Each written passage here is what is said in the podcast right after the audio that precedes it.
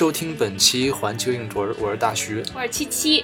那么这期我们跟大家分享一部电影，叫做《神奇队长》。对，神奇队长听起来特别像一个超级英雄电影，但它并不是，它是一部小清新的文艺片。对，它是一个独立电影。然后，其实我觉得它可能也有这样一种就是超级英雄的意味在里面，但就并不是我们普普遍意义上的那种。对，并不是什么神奇女侠、美国队长那种。对，没有没有什么超能力。对，我们先来给大家讲一下大概的一个剧情走向。那这部电影呢，就是讲了一家人，他们是脱离了现代社会，然后生活在丛林里面。但是因为他妈妈有躁郁症，而且比较严重，就在现代社会，就我们现在这种文明社会接受治疗，但是后来还是就是自杀了。然后他们一家人呢，就去参加他妈妈的葬礼，然后就不得不进入现代这种文明社会。但这些孩子都并没有接触过这个社会，然后他们从小也是生活在丛林里的，就发生了一些冲突吧。大概就是讲这样一个故事。这部剧的男主角呢，就是维果·莫特森。嗯，之前在《指环王》系列里面演人类当中的阿拉贡大王，在这部剧里就演一个爸爸。维果这些年呢，一直是在演，主要是以文艺片为主。嗯，其实我特别喜欢他。另外呢，就是维果这个人，他的他的这些经历也非常有意思。他父亲好像是丹麦人，然后他母亲是美国人吧。然后他从小在阿根廷还待过很久。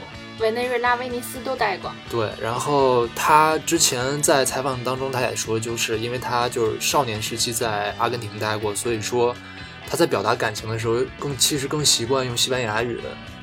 所以我觉得这个还是挺有意思的。然后包括在这部电影里面，他穿着，包括喝的一些吃的东西什么的，都是非常有南美特色的。呃，我之前有一个阿根廷的同学，然后他就是非常非常喜欢阿拉贡大王。他就觉得他是一个非常典型的一个阿根廷人，虽然我并不觉得，我觉得他看起来其实还是更，就是他的那些表现还是更北欧一点，长得很北欧。对，因为他那个姓就是北欧的姓嘛。然后就是我觉得他他包括他演的这些片子，感觉也更像是一些北欧的那种演员会去演的，不像是一个就是很奔放的阿根廷人会去做的。嗯，在这部剧里呢，其实还是主要的是表现的这个。美国演的这个爸爸，对，他是一个左翼的自由主义者，对，他是反主流文化的，算是一个新左翼吧。你觉得他反科技吗？我觉得他倒是不反科技，因为没有体现出来他反科技，但是我觉得他可能更崇尚自然吧。对，他是就是那种很典型的那种左翼的那种呃环境主义者，类似，对吧？对他带着这群孩子呢，就在山窝窝里面。然后尽量少跟现实社会接触，然后平时自己在山里打猎，没有电，晚上看书都是用煤油灯看，人工取火，对，人工取火都那种打火石，然后带着孩子练瑜伽，什么？攀岩啊，嗯。嗯，格斗，对，格斗，而且他们打猎都是不是用枪的那种，都是徒手用刀，嗯，但是好像这那个女儿她是也是会用弓箭的。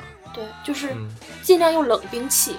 对，然后包括他们最开始带母亲，然后来这个森林里面居住的原因，也是因为他们觉得，呃，来自然里面，然后接触自然，可能会对他母亲的病情有所帮助。嗯嗯，而且他们本身在来森森林之前，他们就是就是这种自然自然主义者。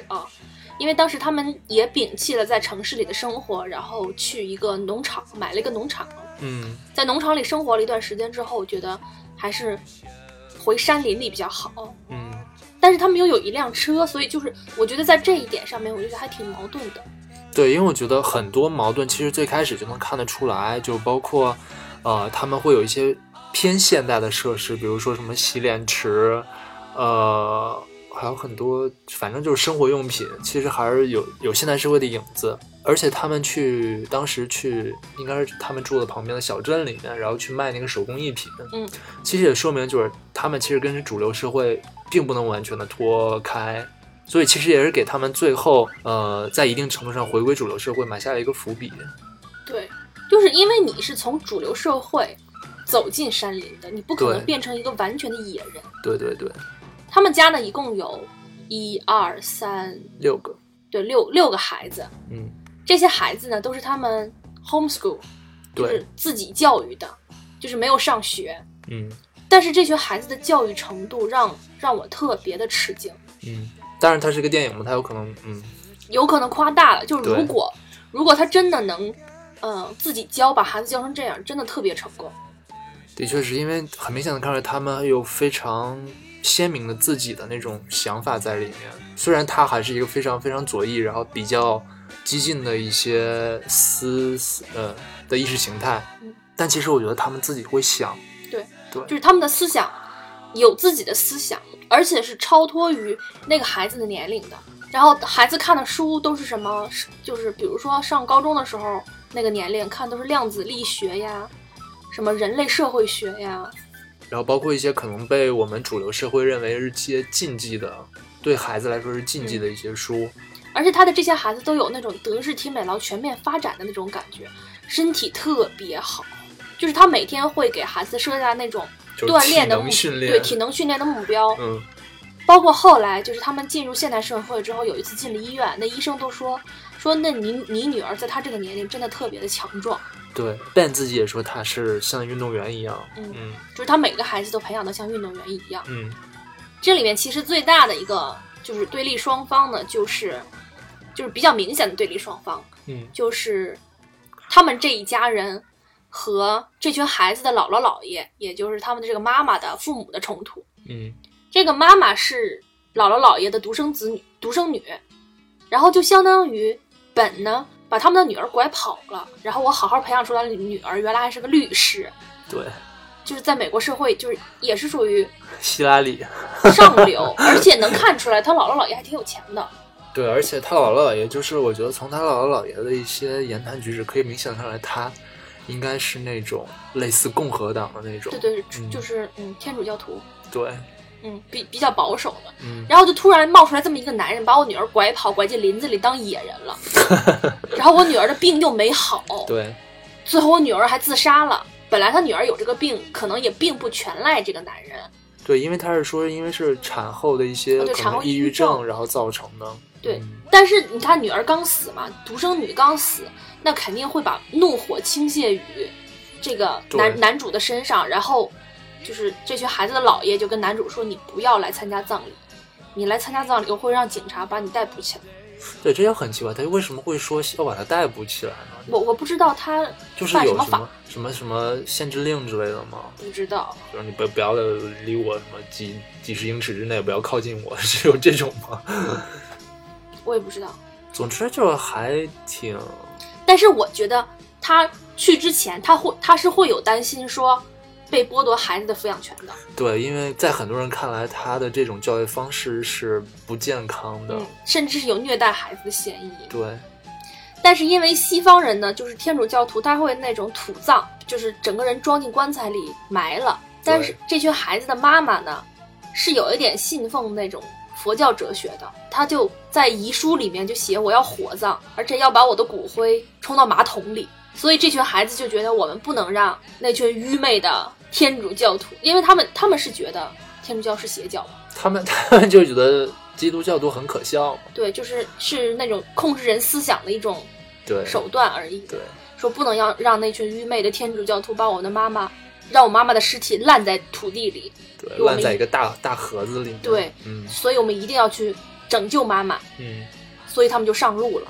开着他们的那个大 bus 大客车，是。呃，在这个旅程当中呢，就是其中的一个孩子，然后他在看，应他应该也就十十十四五岁，嗯，然后他在看那个《洛丽塔》，然后他爸就问他说：“你为什么会在看《洛丽塔》？”然后他说：“哦，那个你给我规定的书我都看完了，然后所以我现在就是已经超过了那个对他们家的这个教育基本就是靠读书，读特别特别是超越年龄的比较非常深的书尖酸。的那些，对对。然后他爸说：“嗯，那你给我说一下你看这个的读后感。”嗯然后他说了一句，interesting，：“ 对。”然后就是 interesting 这个词在他们家是一个禁忌的词。对，就是你不能说这个词，这个词是一个 non word，就是不算一个词。对，就是一真的是对，确实啊，因为你想平时 平时我们说啊，就感觉像说了一句呵呵一样。对，就是啊、有点意思。对就就这么翻译，就因为是他是没有表现出任何一个态度的。我之前在在美国留学的时候，大家也会说，就如果老师说你的这个作品 Interesting interesting，你就要好好想一想了，对。一基本上是贬义的。对，就是我我都不知道怎么说。对对对，我嗯。嗯。我觉得可能比汉语里面说啊有点意思，感觉还要对要要潜台词更多。对对对，嗯，就是相当于什么话不说，扭头扭头就走那种感觉了。对，就相当于是说我并不想说话，但是我没有办法不说，然后我就说了一句 interesting。嗯然后这个女孩就大概讲了一下，就是洛丽塔，然后她的对这个的看法，然后其中就提到了他们会性交，然后她就被她那个最小的那个儿子听到了，然后他最小的儿子就问她性交是什么意思，他父亲就是用非常非常专业，非常直白。对的告诉告诉了他性交是什么意思，然后这个孩子就非常的懵，就就是完全懵了，说为什么会这么做，然后怎么怎么着，对，就是就是他说一句他就问一句为什么，他说一句就问一句，就跑就直问到了这个问题的根儿。对。就是我觉得这是一种特别对的儿童性教育的方法，对，就是你把什么都告诉了他，可能在那个时时候并不能理解但是就是不要让他对这件事情产生一种错误的认识。对对对对对对。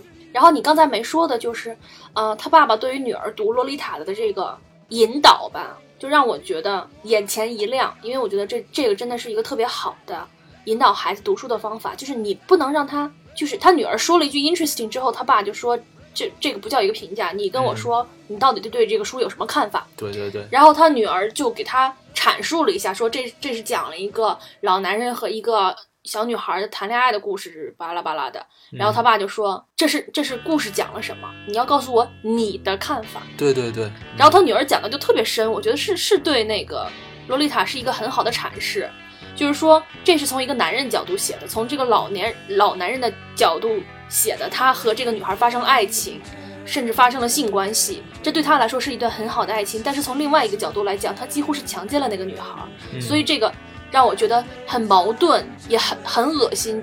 就是一个十四五岁的孩子，如果能这么深刻的分析这本书的话，我觉得他们家的这个教育是成功的。对，就是他不是很感性，而是他能理性的去分析，嗯就是他没有就是一味的恨这个男的，觉得他是个坏蛋或者怎么样，而他，我们平时读书很容易直接就被带入到第一人称视角了，对对对，就是很很少能这么跳出来去想这个问题。嗯，而且我们看书往往会就是喜欢一其中一个角色，然后就一直会跟他就是站他，对对对，对，然后呢，他们就去这个银行取钱，算是他们就是这群孩子第一次就是跟接触这个社会，看到社会上的人到底什么样的。对，然后其中最小的这个男孩就说：“这些人都病了吗？为什么他们看起来都这么胖，胖的像河马一样对对对，？”嗯，然后那个其中有一个女孩就说：“啊，说那个你不应该这么说，就这样说非常不好，说我们不取笑其他人。”然后另外一个女儿就说：“啊，除了基督徒，对不对？对，就我们可以取笑基督徒，对不对对对？”然后他爸爸斜了一下眼睛，就可以看出他们家平时是经常嘲笑基督徒的。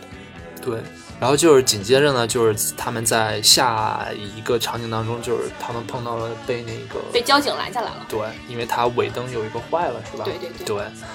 然后这个交警就觉得他们可能是嬉皮士的那种家庭，然后孩子也不上学，然后他觉得可能会，就想管点闲事儿，对对对。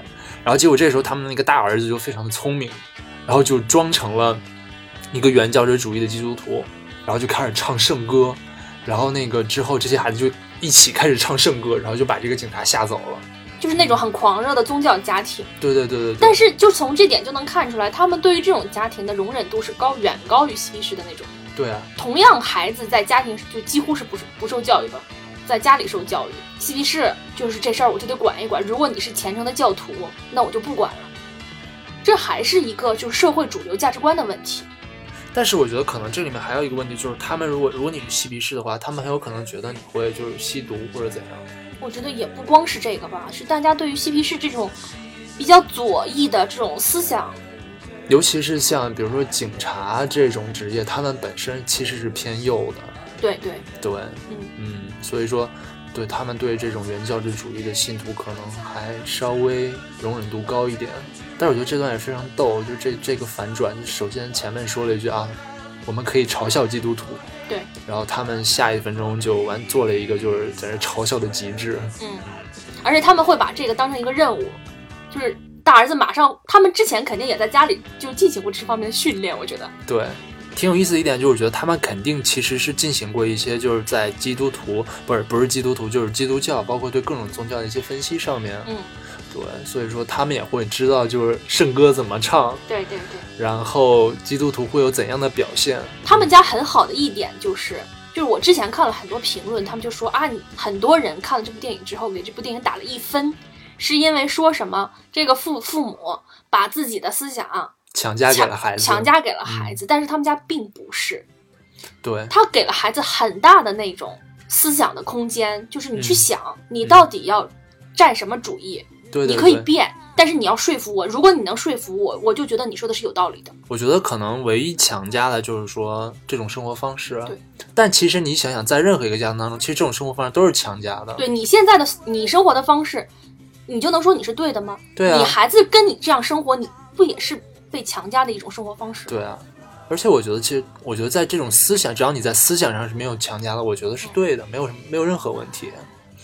呃，包括他之前就是在前几幕当中，这个孩子就是那个倒数第二小的那个 Zaza，嗯，然后他挂了一个那个布尔布特的那个像，然后他爸爸当时也是很惊讶，就是在想你怎么会挂了一个布尔布特的像，布尔布特是那个，红色高棉的那个。反正就是怎么？是一个极左翼的共产主义者，对，就是嗯。在当时在柬埔寨制造制造了红色高棉的惨案，对，就相当于血洗了，就是反正当有点恐怖主义那种感觉吧。对对是，然后但是他爸爸也没有说什么，对对，对，因为他可能觉得就是他渐渐的可能会，包括他大儿子不也从各种对他大儿子说，大儿他大儿子也很明显，他之前可能就是托洛茨基主义者，然后他大儿子后来说，嗯，我现在是一个毛泽东主义者，对，反正他们家反正还是偏偏社会主义、共产主义这一套吧。但是在社会主义和共产主义这些体系里面，不有很多的那个解读，很多的主义嘛分？支，嗯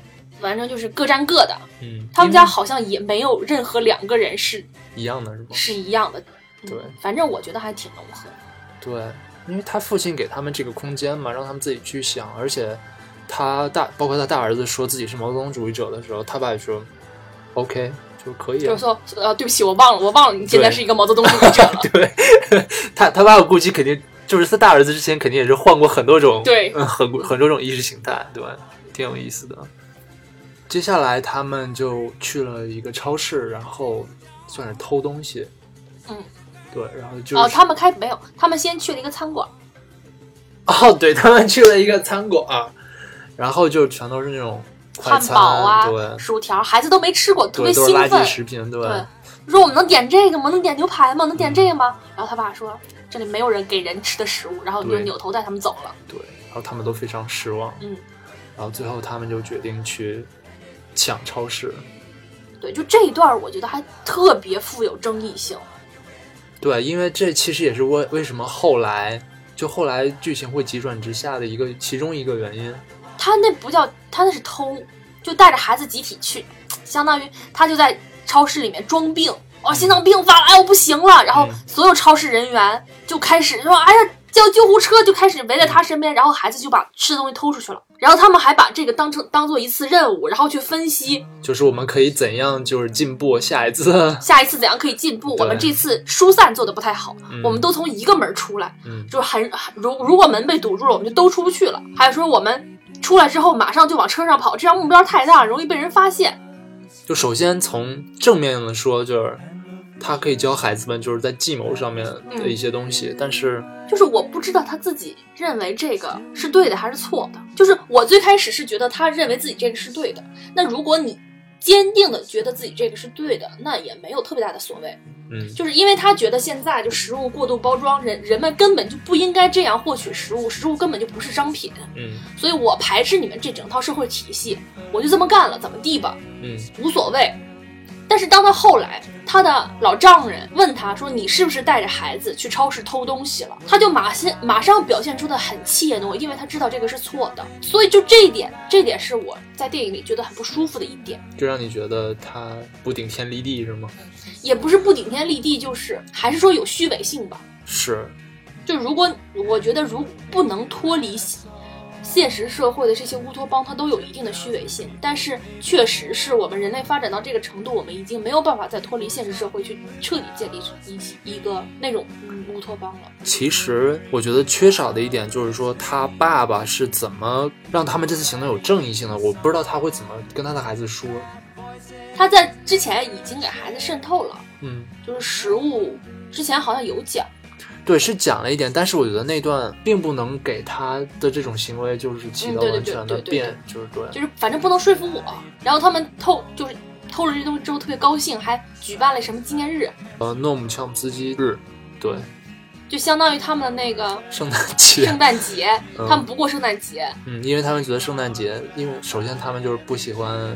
基督教，他们然后就圣诞节他们也同样不过，然后过一个。诺姆乔姆斯基是谁啊？诺姆乔姆斯基是就是美国的一个语言学家，然后也是一个社会活动家，然后他算是一个新左翼的一个分子，然后他首先算是提出了反越战的很多东西，所以其实是一个非常非常就是嬉皮士的元祖。不是他不能算，怎么说呢？就是你嬉皮士是受他的影响。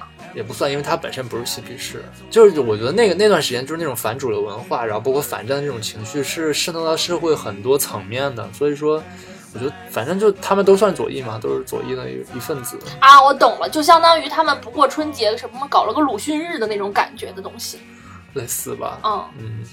然后他他的最小对不是二儿子，嗯，对，他二儿子是一个很明显的，就是在这里面是一个反抗者，嗯，对，然后就说。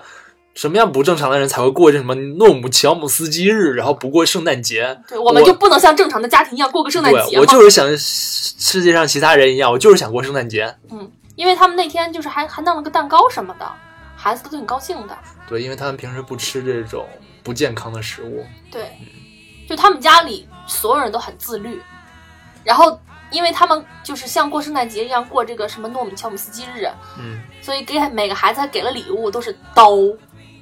各种凶器，对，然后给了那个小儿子，就是叫什么《性爱的愉悦》，The Joy of Sex，对，这样一本书，插图版的，对，然后这个小孩翻开书，一脸嫌弃的表情就扔了，嗯。嗯，然后他爸爸就转而给了他一把刀，嗯，因为想，因为那个小孩开始问了，说，就就是那个小孩问什么什么是性啊，什么人为什么要做爱啊之类的。所以他爸爸就给了他一本这样的书。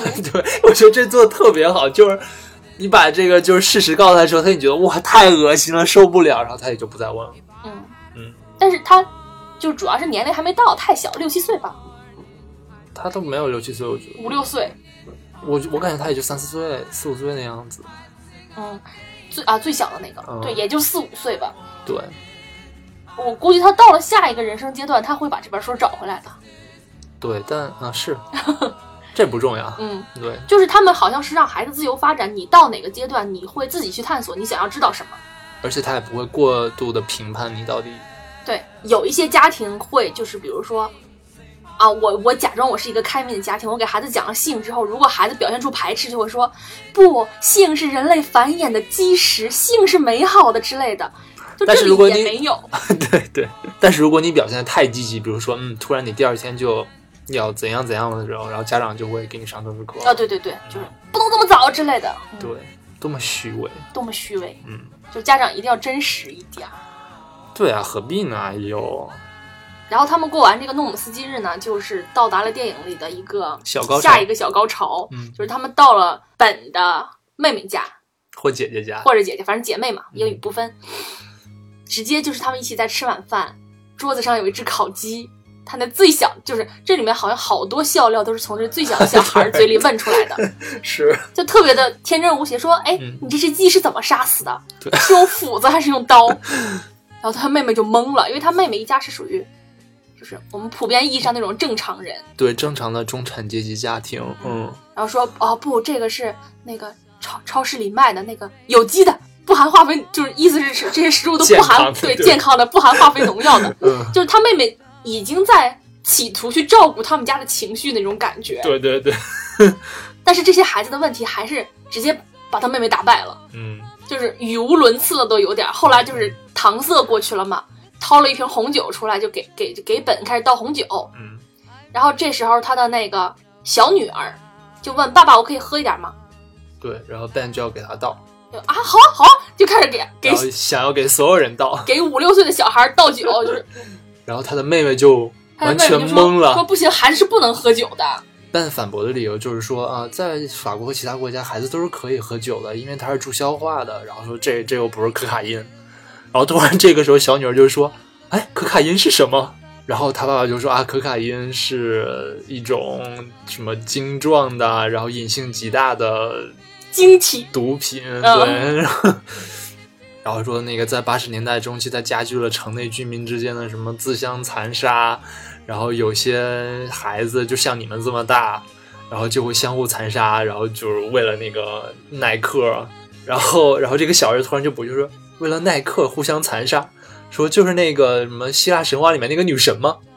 就我也是头一次知道 Nike 这个词是从希腊神话里出来的。是 Nike 这个，它是它是那个站在雅典娜肩膀上的一个非就是非常非常小的一个女神，哦，对，反正他就是用一种特别科学的方式给孩子解释什么叫毒品。然后最小那个孩子就说啊，那就是那个胜利女神吗？这个时候，他妹妹的两个孩子就笑了对，，他们的两个表兄弟就笑说，说他们在开玩笑吧。然后因为他们就不知道什么叫叫耐克嘛，然后他表兄弟就开始给他们解释说，解释什么是耐克，就是他们解释的也好 就好干巴呀。对，就完全没有实质。对什么是耐克？然后说了一句，他们就像阿迪达斯 一样。哎，然后那个，然后那个小妹妹就问说，阿迪达斯是是什么？对，然后两个表兄弟就已经不知道怎么解释，说他们他们是鞋是是鞋，还不是这两个表兄弟解释的，是他爸爸解释的，啊，是吗？好像是，就是可可以看出，就在知识水平上是多么的不对等。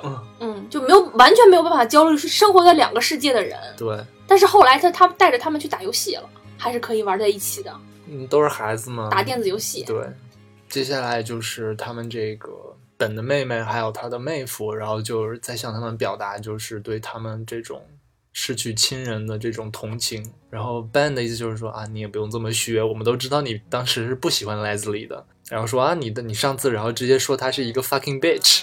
然后这个时候他的那个妹夫就非常的不好意思，就说我不应该让我的孩子知道我是说脏话的，对就是他他首先他是觉得嗯，他对肯定是有歉意的，对你不应该就是承认之间就是大家都虚伪一下，你不应该把我们的冲突直接这样对对对对摆出来。对对，就是我都跟你假笑了，你也要假笑回给我嘛。嗯但是结果 Ben 就直接说啊，你们不需要这样的，没有必要。啊然后然后本就说没关系，就大家都知道，我的孩子也都知道。对然后孩子说，哦，哦我们都知道，对而且是特别开心的表示自己知道。对。然后这个妹夫就开始越描越黑，然后说自己并不是讨厌 Leslie 和怎么怎么样，然后是因为什么糖吃糖的问题和什么。总之就是，我觉得这个这一段戏就是充分表现了这种主流社会和非主流社会的一种矛盾冲突。我我也觉得吃糖是人类陷落的一大原因，对为什么？就是因为我看过一个理论，就是自从玉米糖产生了以后，嗯人就经济还是什么，就就就怎么怎么样。因为最开始大家是吃蔗糖的嘛，蔗糖很贵，然后后来就是出现了玉米糖，然后大家就吃糖就再也没有节制了，也是导导致现在美国现在就是肥胖的一大原因吧。嗯就是可乐呀那些东西开始无节制的加糖，因为人真的是对糖没有没有抵抗力的。嗯。但是他们家就是不让孩子吃糖，哎，你现在会对糖没有抵抗力吗？会就是人会潜意识里对糖分，我觉得是多数人是不会讨厌糖。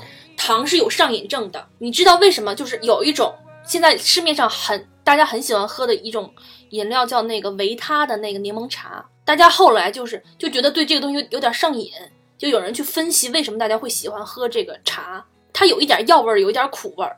后来大家发现它是所有饮料里面含糖量极高极高的，大家其实是糖上瘾，就是你下意识的就糖上瘾了。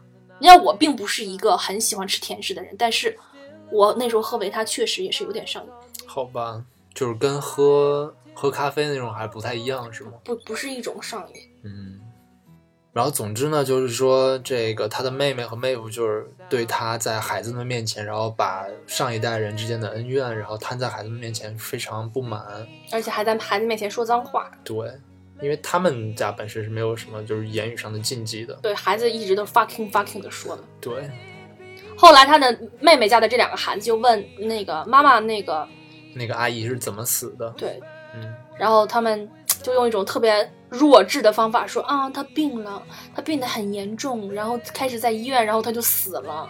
嗯，然后本就开始很很详实的给他们解解释，就是他是得了什么病。对得了抑郁症，对，然后他自杀了。嗯，然后他们，然后他妹妹就觉得你这伤害了孩子们的幼小的心灵。孩子接受不了这个，嗯但其实他们家的孩子都能接受。他们家孩子最小的只有四五岁，他也在这样给孩子说了，对，让他大家知道这只是一种，就是很种很自然的一种生命的过程。而且他他们会觉得这种，他们家会觉得这种精神性疾病是从人的分泌的一些物质上面去分析的，它只是一种病而已。对，但是就是他妹妹的那种反应，就是让他们会觉得精神性疾病是一种不好的东西，嗯是一种不可言说的隐疾的那种感觉。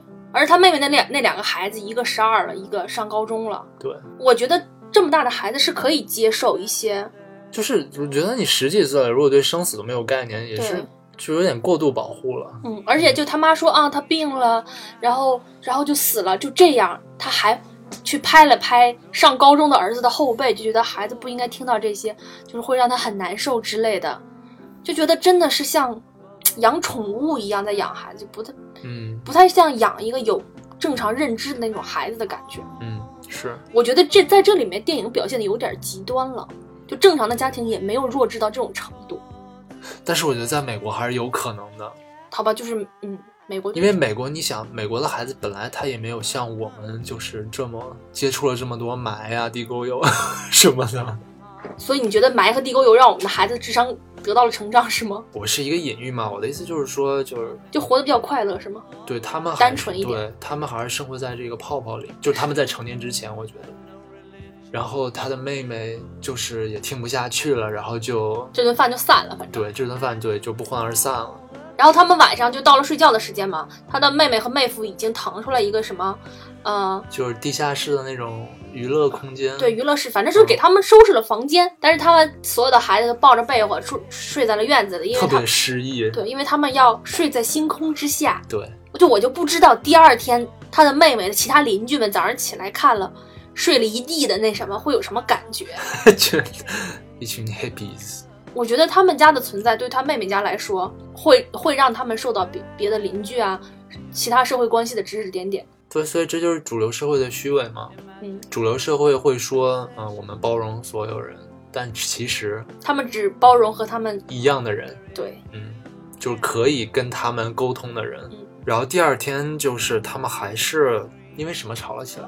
孩子的教育问题。对，反正因为孩子教育问题嗯吵了起来，然后他妹妹就想，他妹妹想说服他说，你不能让孩子这么散养下去了。对，你要让他们上学。对要要孩子要接受教育。对，说你会把他们杀死的。对然后 就那他发飙那段特别逗，就非常突然说 You're gonna get them killed，对吧？对对对，就这么说的。对对，然后结果就是 Ben 也觉得，我去，我教的孩子这么成功，你居然在我我对我孩子教育的这么牛逼，跟你对的傻儿子根本就不能比。对，然后直接就把他那个他妹妹家两个孩子说，哎，麻烦你们下来一下，然后我们对先叫了那个小一点的上初中的孩子。对，然后问他权利法案是什么，这个特别逗，权利法案在英文里面是 Bill of Rights，Bill of Rights，然后 Bill 是钞票嘛，对账单，账单对然后 然后然后这孩子说，哦，是什么什么账单，对，可能跟账单有关的某一类东西。然后 Ben 说了一句，嗯，Good guess，OK，对，然后把那个大的孩子叫来，然后，然后这大孩子就扭扭捏说啊，是一个什么政府的什么东西，对，其实其实这个是一个特别基础的历史知识。对，因为我觉得我们都学过，你你说在中国相当于什么？就是感觉就像问你我们的政体是什么，对，就类似就有这种感觉。对说我们我们是一个社会主义国家还是资本主义，就特别基础的一个问题。对因为这是美国特别引以为傲的一个。对，权利法案是啊，嗯嗯，就是第一宪法第一修正案嘛，但是你看，上了高中的孩子都不知道。我我我知道，他们在美国做过一系列的这种调查，孩嗯子都真的不知道，他们的高中生真的是不知道的。然后那个，然后 Ben 就把他的那个倒数第二小的那个孩子，就大概也就五六岁，他说八岁对？八岁是吗嗯，对，然后把他叫了下来，然后说，嗯、你告诉我那个权利法案是什么权利法案是什么？然后这个这小孩就开始背，然后他就说，嗯，你不用不用跟我背，他说你用你自己的话跟我说一下权利的法案是怎样的。然后这个小孩呢就把权利法案到底是大概是什么讲了一遍，然后其中有一句话很有意思，就是那小孩说，如果没有权利法案，我们就会像中国一样。对，这句话让我感觉受到了冒犯。因为权利法案是什么？保证言论自由，保证什么？信仰自由。对，很生气。就这个这这篇先先先过去不讲，反正他们家孩子也确实不知道中国到底什么样的。但是，就是我觉得人家说的是有一定道理的。随便吧，我我我我不跟你争，因为我觉得我们是有的，我们是有这种自由的。就我们是有自由，是只是有限度的。对，有限度的。嗯，他们也是有限度的。嗯嗯，只不过就是限度多少的问题。反正就是美国对于我们的刻板印象就是我们还是朝鲜。他们对他们给我们的冠名都是 Communist China。然后他，然后他妹妹和妹夫就服了，服了，就说 OK，我不跟你争了，就是你爱怎么教你就怎么教吧，就是我我知道你的 points 了，就是我知道你想表达的什么，不用再继续了。对，就是他俩孩子就在他们的孩子面前就像傻子一样，就是渣渣，真的是渣渣。然后他们这 车开走的时候。然后这两个表兄弟就冲他们比了中指，对，就是你看狭隘。对，你看这个家庭就是啊，我不在孩孩子面前说脏话啊，嗯，我也不不怎么着，孩子还是这样的。对啊，他们家说脏话什么的，也并没有对孩子产生什么不好的影响。是，当然这这只是电影啊，就是实践到底是怎么样的，有有待于考究。但是我觉得这个电影还算是是很理想，但是其实我觉得也挺真实。嗯嗯。然后接下来呢，他们就去了一个也不算，就是他们路过嘛，然后在晚上在那儿休息一下，就是露营的地方。然后这个大儿子就碰到了一个女孩，一个普通女孩，主流社会的女孩，因为他那个跟这个女孩说自己叫什么名字的时候，然后他这个女孩说 That's weird，然后他又说你为什么会叫这个这么奇怪的名字？然后说啊，我的爸爸妈妈就是想让我们每个孩子都有世界上独一无二的名字。然后这个女孩说。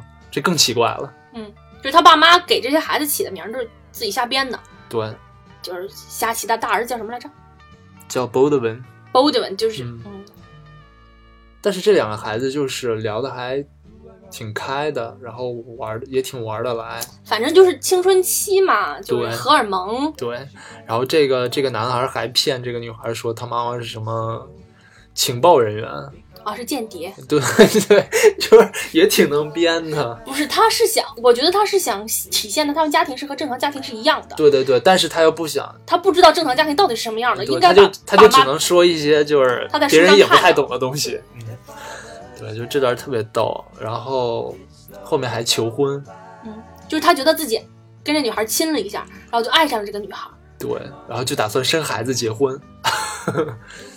这个孩子就没怎么跟。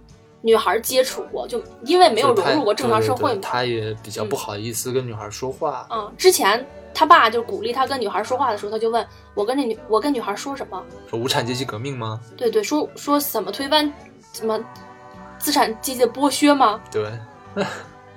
问他的意识形，难道问他的意识形态吗？就有人会觉得他们这是一个。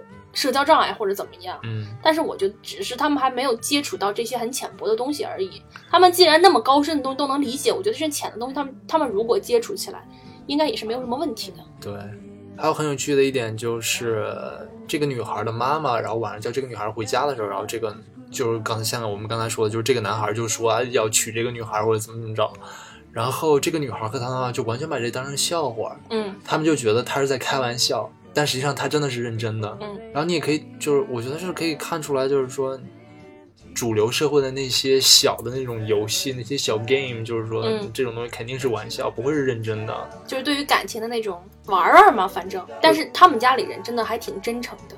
对，我觉得他们真的是很真诚，而且就是虽然他们的想法其实是很很很进步，然后很激进的，但其实他们在内心里其实是很淳朴的。对，嗯。然后呢，路上的冲突就讲的差不多了，那就开始了，就是全片的最高潮的一个地方，就是他妈妈的葬礼，因为他的这个这群孩子姥姥姥爷都是还算是虔诚的天主教徒吧，然后他妈妈的葬礼也在那种天主教堂举办，然后牧师来说他是一个什么什么样，就是很传统的那种葬礼的套路嘛，他是一个什么什么样的人嗯，他这一生怎么怎么特别有爱，对谁友善之类的。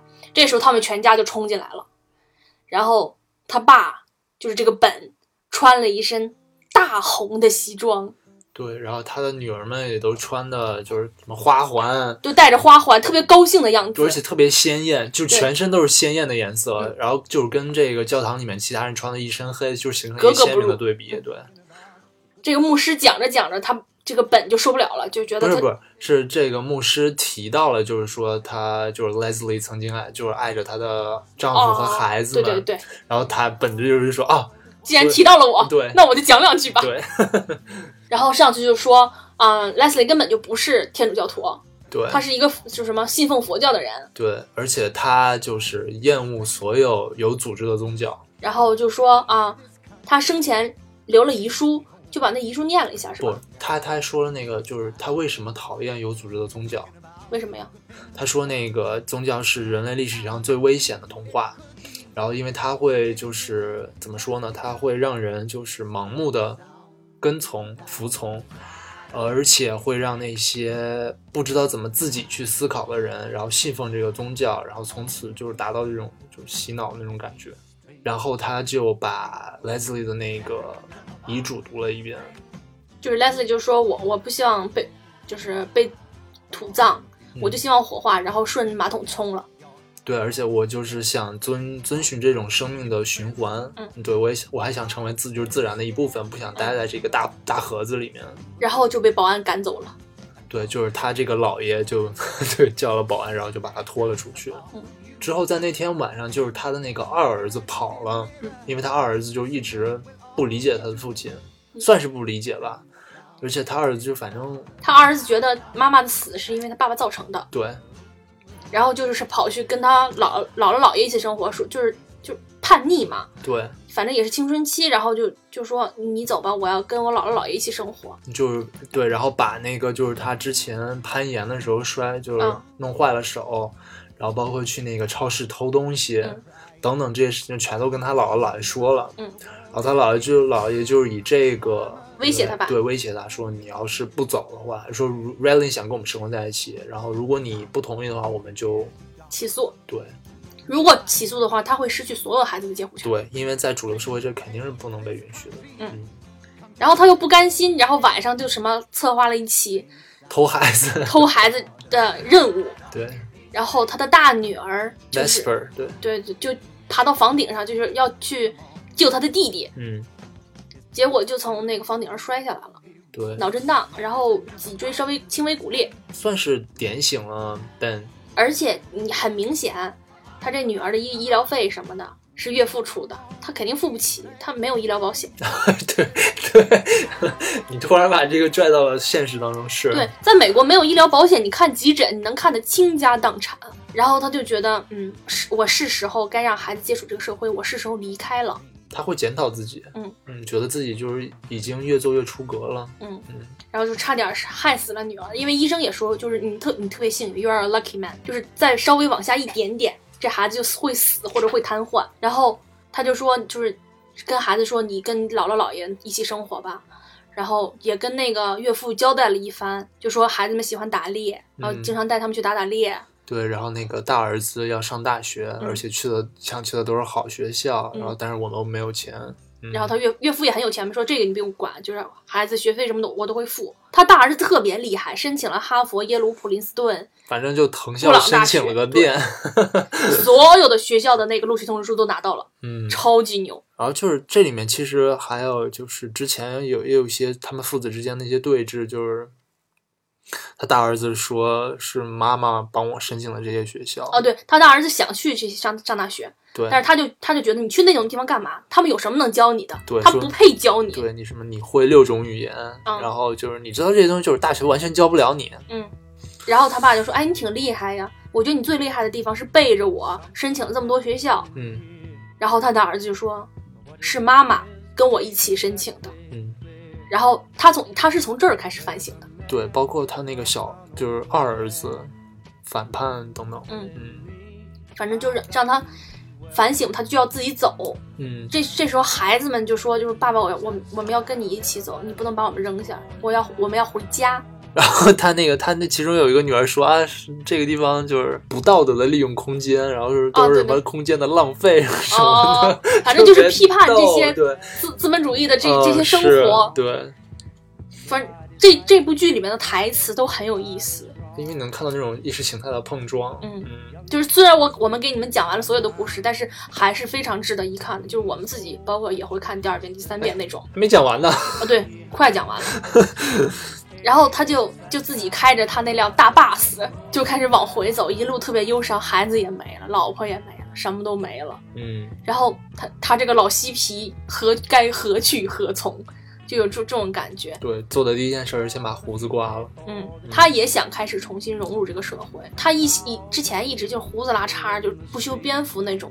然后有一天晚上，他在那烤篝火的时候，就是当天晚上嘛，啊，当天晚上把胡子刮了之后，突然发现，孩子们都从车里面走了出来。嗯，就是孩子都藏在车里的一个小就行李架，应该是，然后都都走出来了。这一段我特别感动，就是孩这些孩子并没有就受到花花世界的诱惑，觉得我们之前的错了，或者是呃我受到了碰撞之后，嗯，就他们很坚定。对，因为我觉得当你的思想进步到那种程度的时候，对你其实会看穿很多东西的。嗯，这也恰恰是说明了他们家不是强加思想给孩子，孩子是自己思考得出的这个自己内心坚定的这个意识形态。嗯，对然后他们就劝他爸爸说：“你不能放弃，我们要救妈妈。对，就是我们不能让妈妈就是在那个大盒子里面待着，然后他们就真的把他妈妈挖了出来。”对，就跑到墓地里把他妈偷出来了。嗯，然后在一个风景特别优美的山崖上，把它火化了。嗯然后带着骨灰去了就是飞机场，嗯然后因为是这个大儿子，最后最终就我觉得这个很有意思，就是他大儿子最终没有决定去那些名校，而去了那个纳米比亚。就是他他也算是和世界和解了，就是孩子要走出森林去看世界。对，但是他也不是跟主流社会，他并没有就是跟从主流社会，而是其实是一个他算是折中，但是其实我觉得其实是他自自己最终个人选择的一个结果。然后他们就在那个机场的厕所里面，把他妈给倒了，而且倒完了之后，他们全都哈哈大笑。特别开心。对，因为他们，我觉得他们就首先人死了，他们肯定也是难受的，但是他们不会把死亡看得那么严重，他们只他们面对生死很对成熟。对他们觉得这就是生命的另一个开始，而且他们完成妈妈的遗愿，然后最后一幕呢，也是他们家从森林里搬出来了。成了农民，算是跟是跟怎么说跟主流社会的一种妥协。嗯，嗯，但是孩子们还是生活的健康自然。而且我觉得这个跟前面有一个互文，就是他那个前面大最开始大儿子说什么我不是那个托洛茨基主义者，我是毛泽东主义者。你想毛泽东主义的核心，它不就是跟那个正统的马克思主义的一个区别，不就是以农民嗯，为核？对，然后这个很有意思。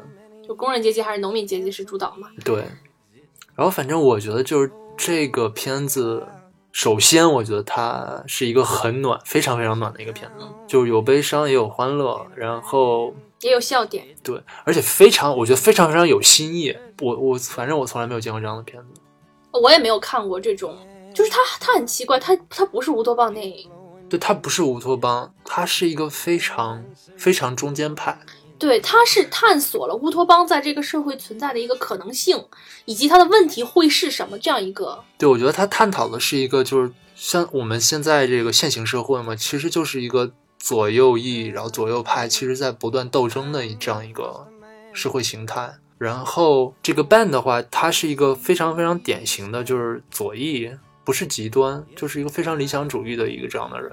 我觉得这是一个谜题吧，就是我们到底应该是是左还是对的，右还是对的，而中间是对的。然后你左跟右到底应该怎么评判？然后你到底应该是走左还是走右？那你你在这儿再给大家讲一下左和右呗，因为在中国没有这两种思潮的碰撞。其实因为我们，嗯，怎么说呢？从就是我我先来说一下左和右，就大概讲一下是什么吧。左派是自由自由主义，先从它的源头讲起吧。嗯就是首先它是从那个法国大革命开始会有左右翼这样的说法的，就是因为当时，呃，右派是支持右派，当时是坐在这个议会的议会主席的右侧，所以他们是右派，他们是保皇派。然后左派呢是自由派，他们是希望就是进行革命，然后大家都平等。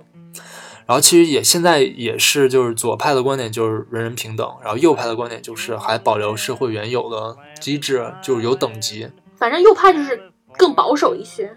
对，你不能说现在右派是保保保留社会等级的那种。对，就不不现在的右派已经发展成不是不，现在的右派已经不是那个了。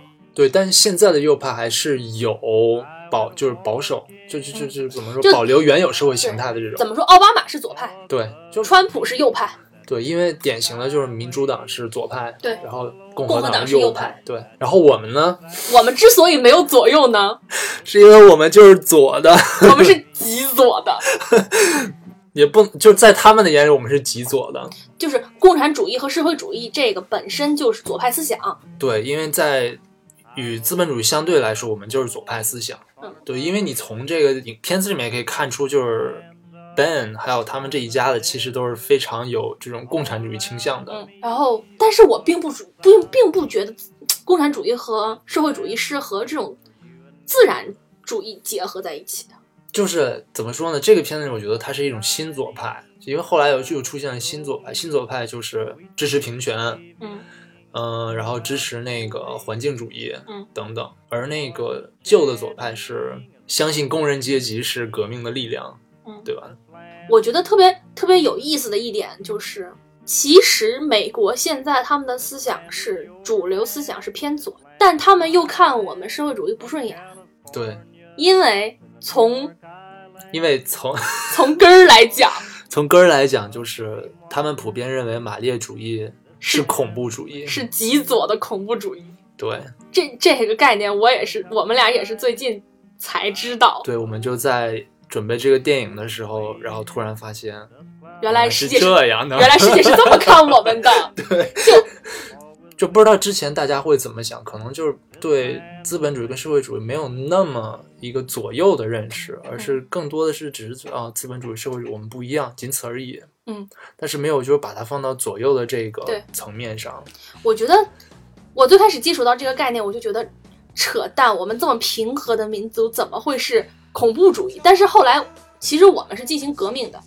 对，就是你在革命的这个过程中，嗯其实你想一想，他这种使用武力，然后来达到解放的这种一个，就是他们，我我们我们是可以理解他们这么说，但是我并不认同，因为革命都是有开喊口号，革命都是有流血牺牲的。他们进行那种资产主主主义革命的时候，也是有这种事情的，但是他们并不把自己，他们把自己那个看成是是一种进步，我们这看成是一种恐怖主义。因为我觉得这是有先后的。马克思主义就是把这个东西定性，然后来说社会主义这个问题，因是在法国大革命、美国革命之后反正我觉得这就是他们对我们的偏见。啊，就是两方肯定是都有偏见的。嗯，但是就是你不得不承认，之所以别人会为什么会这么看，我觉得是有一些道理的。他们是被他们家的国家的媒体洗脑了。你你怎么不？你怎么不觉得你被洗脑了呢？就是大家都是被洗脑的。对，怎么讲？就是你生活在这个国家里面，你和这个国家对着干，你是没有好处的。就是大家要形成一个，你说的这个非常实用主义，你知道吗？对，就是大家要形成一个，就比比如说一个利益共同体的那种感觉。嗯所以我觉得，只要有政权存在，就必须对人民进行洗脑，要不然就是无政府主义者了。但是我觉得人类现在的发展阶段又不能发展到无政府的一个阶段。但是我觉得像北欧那种，他可能渐渐的就变成无政府了，因为他们现在根本不 care 的。那天我在看那个就是一大的一个采访的时候，他说：“哦，我们瑞典人就是很相信政府，然后他们觉得政府做的都是对的，但是他们没有洗脑呀，他们也没有强制他们怎样，但我我们不知道瑞典有没有洗脑，我们又没有就是去接受过教育。你觉得美国有洗脑吗？有啊，是有，是美国的洗脑很严重，只是他们比我高，比我们高明很多，所以看不出来在洗脑而已。就是我觉得现在像这种，呃，我们不能管这个叫洗脑，这个应该是叫意识形态输出。嗯就是消费主义，然后大众传媒，它本身就是一种传，就就就是一种洗脑。嗯，哎，你为什么你为什么要买这个牌子的衣服啊？你为什么要就是自来要喝那个什么纯净水？啊嗯，就是我觉得这本身就是洗脑啊，它就让你认为这个是好的，但实际上到底好不好？哎，你还真不知道。对，为什么现在时尚这种流行就是美的？对，就大家告诉你这是美的，它就是美的，嗯，是这样吗？不是，所以现在有很多就是那种极简主义者嘛，嗯就是剔除生活中所有一切多余的东西，恨不得每天只穿一套衣服。我我我是会觉得这些物质生活就物质过多的话，会有一种恐慌感、压迫感。对，因为你总觉得会有新的东西。对，嗯就是我不能拥有所有的东西，对，这种恐慌感。对对对对对。而其实我觉得，就是像这种怎么说反消费主义，然后反大众传媒、反主流文化，其实我还挺支持的。就也不是支持，因为我觉得它会让你有另外一种观点来看这个世界。嗯就不会不会盲从。对，嗯，就会比如说有些人在做这个事情，你就会在想他们为什么要这么做，然后你会质疑自己的一些行为。我们之前也讲过，就是什么 Happy Holidays 和那个 Merry Christmas 这种问题的讨论。其实我确实觉得，就是共和党很多事情让是确实是让我觉得看不顺眼。特朗普说他那个白宫里面的女性工作人员穿的不像女人，这个也让我感到很对对，这接受不了这这一点是有点。什么叫女性穿的不像女人？就为什么穿的要像女人？什么样才算穿的像女人？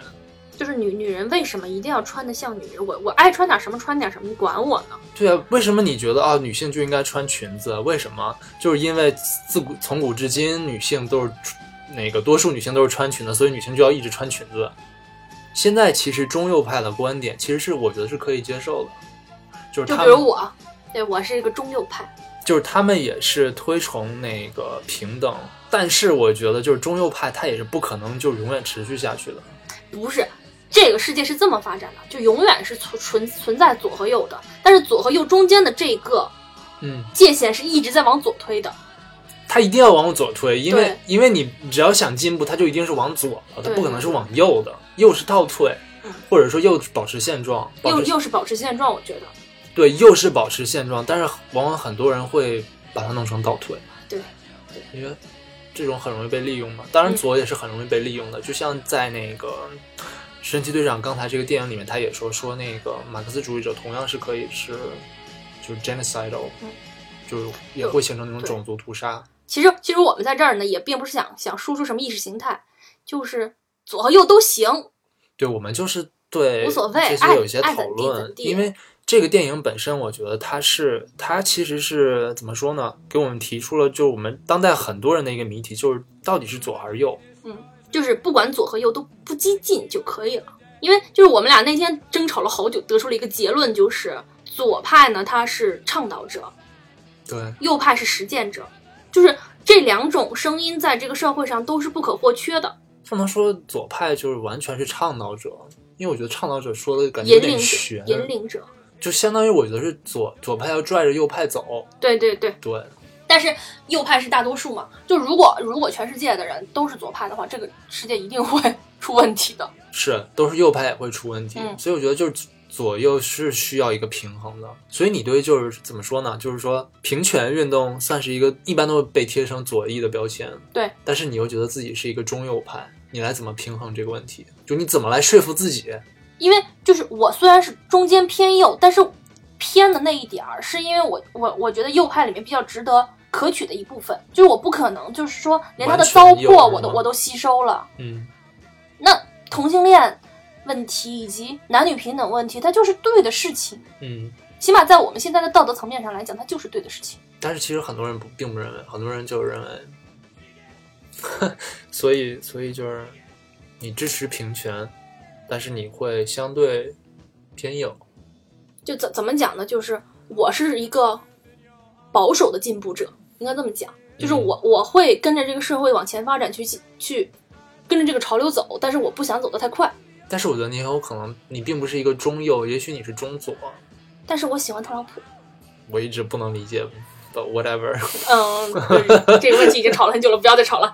嗯，嗯，就是大家看吧，就是嗯、这这几年我觉得社会就是整个普遍国际社会，它走的步子有点大。就是我是希望看到国际社会往回拉一拉，就包包括这个中东问题啊、难民问题。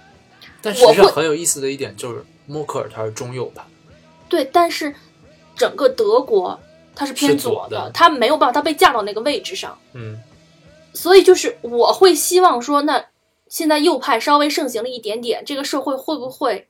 因为我是把现在的乱局一部分的罪责归到左派身上的，但是我不知，我现在还不知道我这么去归归咎，这样对不对？嗯，就是我我是希望出现一些不希就不一样的，稍微偏右一点的手段以及政客，去看看这个世界到底会不会再稳定一点吧。就是反正还是一个试验的态度嘛，去看一下而已。嗯，也并不是说我有多么支持保守派啊这些东西。但总之我就是觉得，比如说像现在很大程度上是因为一个难民问题嘛。那我觉得这个事情如果现在不解决，早晚是也是要解决的，就看你怎么解决。如果你希望以后通过战争武力，然后就是那种特别特别激进的童话，然后去解决的话，我觉得没有必要。如果我们现在在现在这个阶段，如果可以通过一些比较缓和的方式去，呃，同化他们、吸收他们的话，我觉得未尝不是一件好事。也许可能是现在看起来感觉是挺痛的，嗯，但是我觉得总比以后痛得更剧烈要好。嗯我觉得现在归根结底还是说历史原因遗留吧，嗯就是我们之前的那个屁股没擦干净。对，还有很大的一个原因就是宗教问题。嗯，对，我觉得就是这个里面，就是这部电影里面就是表现的非常好。我特别同意的一一个观点就是说，这种有组织性的宗教，我觉得是从历史发展的角度来讲，如果宗教走在人类的道德之前，它引领人类道德的话，它是好事。但是在现阶段，嗯现在社会发展到这个这个程度了，嗯宗教已经跟不上人类道德的发展了，它不是好事。嗯，就是宗教可以在一定程度上给一些缺少希望的人一些安慰，对慰藉，对对。嗯，但是从整体上来说，从整个人类的角度来讲，对，其实是反正我们俩都是没有宗教信仰的，所以我们现在对我们也不是，我们也无意冒犯有宗教信仰的人。不过那天对我们那天还在说，就是我们仔细想了一下，其实耶稣这个人本身他是很左派的一个人，嗯但不知道为什么教会他变成了一个右派的，因为教教会就是很保守。当然我其实其实可以理解，就是因为当你形成一个组织的时候，你会希望这个组织能够长远的发展下去，嗯，你就是希望你会有不断就是有追随者，然后你希望他们能遵循你的教条嗯，反正也是可以理解的。反正我看这个电影当初我就没思考这么深，我只是对他教育孩子的一些方法就觉得很新奇。我看完电影迫不及待的希望谁家孩子拿来给我教育一下，就做个实验那种感觉，因为真的特别神奇。你快养只猫吧，试一下，我能教猫读马克思主义吗？好吧？但是就是就是如果将来有一天我有了孩子，我也不一定会。就谁敢拿自己家孩子做做实验呢？你要有牺牲精神，No no no，我还是利己主义的，就是我觉得里面是有一些地方可取的，嗯也是也是对现代教育进行了一些反思。嗯。反正我看这部电影的时候，刚开始特别开心，因为我觉得哇，这个电影简直就是在无尽的表扬，就是嬉皮士文化，然后反主流文化等等这一系列思潮里面的这些人。但实际上后来他其实是回归了嗯中间派，他妥协了，对，他是一种妥协，而且他也思考了这些冲突到底应该怎么做。反正我觉得这部电影就是非常，我我觉得是我看过的电影里面，如果我也排一下的话，我觉得也是能排前二十的。哦，是吗？对，但是我我没有我没有排过，就是我我很喜欢前半段，后半段我就是他妥协的那一段，我不是特别喜欢。嗯，因为我觉得你总你总归是要有怎么说呢？你要去感化主流群众嘛，不然你这个电影就只是跟你想沟通的那些人，或者是说你觉得能跟你沟通的那些人沟通的话，那我觉得没有意义的，因为你电影其实电影和其他各种传媒其实最终都是要传播东西嘛。嗯，那你就要应该是跟其他一些人也有对话的，而且我觉得确实这是我们现代社会的一个谜团嘛，就是你是在摇摆当中不断的前进。对，嗯嗯、那如果你不想通过这个左右或者是政治这种思想观念来看这部电影，你可以把它看成一个浪漫主义电影。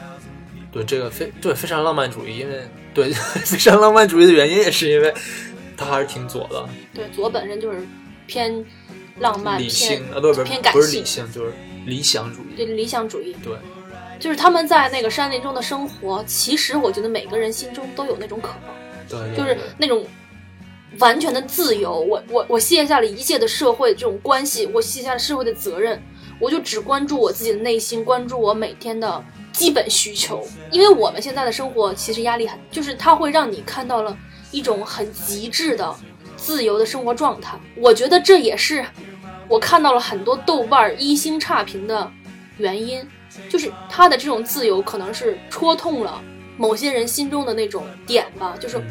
因为多数人是实用主义者，对，因为因为我我觉得潜意识里是有这种向往的，对，但是我做不到，所以我就要说服我自己这样是不好的，嗯，所以大家就很愤，我看很多人很愤怒的打了一星，嗯，然后很多人也会挑就是这个电影里面的一些逻辑错误或者怎么样，其实我觉得没必要，就电影而已，它也它有它的设定，电影又不是你说这种故事片，它又不是纪录片，对。纪录片才是骗人的，好吗？对，电影才是真实的，因为因为我们一直相信一个观点，就是你说他希望你相信他是真的东西，其实都是假的，而只有他就是标榜我已经是假的这个东西，它才是真的。对，就是这句话，你你你想一下，对，对的。比如说小说还是电影这些东西，你知道它这就是一个故事，就是假的，但是它非常真实，我就是假的特别真实。对，但是很多媒体上希望让你相信它是真的东西。还真不一定，历史也是。对，因为后现代的历史观就是认为历史是个花姑娘。对，历史它本身就是有作者的观点的，嗯，而观点一定是主观的，它一定不是客观的。那你觉得一加一等于二是真的吗？数学上来说吗？是真的。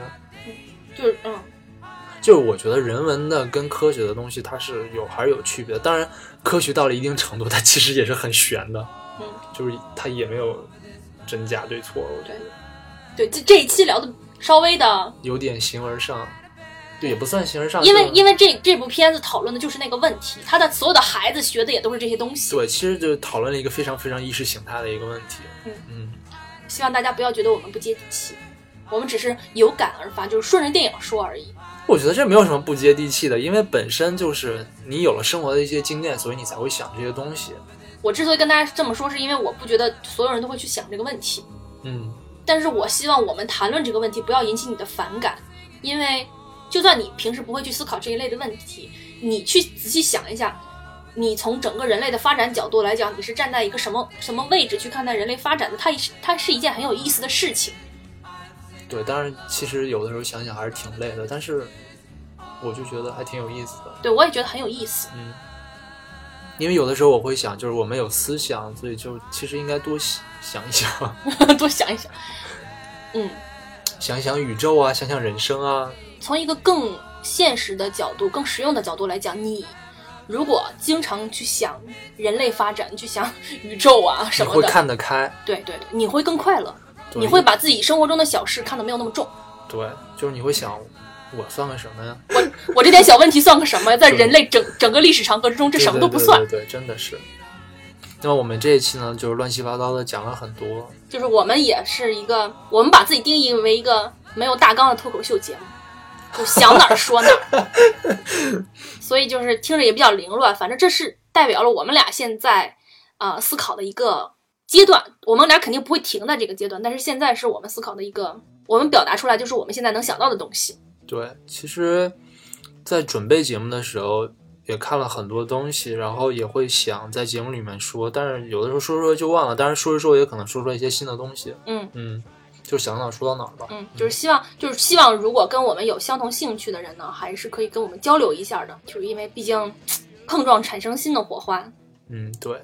那好啦，我们今天的节目就到这里结束啦。如果你喜欢我们的节目呢，欢迎大家订阅，然后我们在微博上也有。一个官方微博，对，然后可以，大家可以与我们沟通交流。对我们官方微微博的名字就是我们的节目名字，叫环球影屯，屯是没有外面那个口字的，那个屯，我也经常写错。三里屯的屯，对，三里屯的屯。嗯，好啦，今天到这里结束了，我们下次再见，拜拜，拜拜。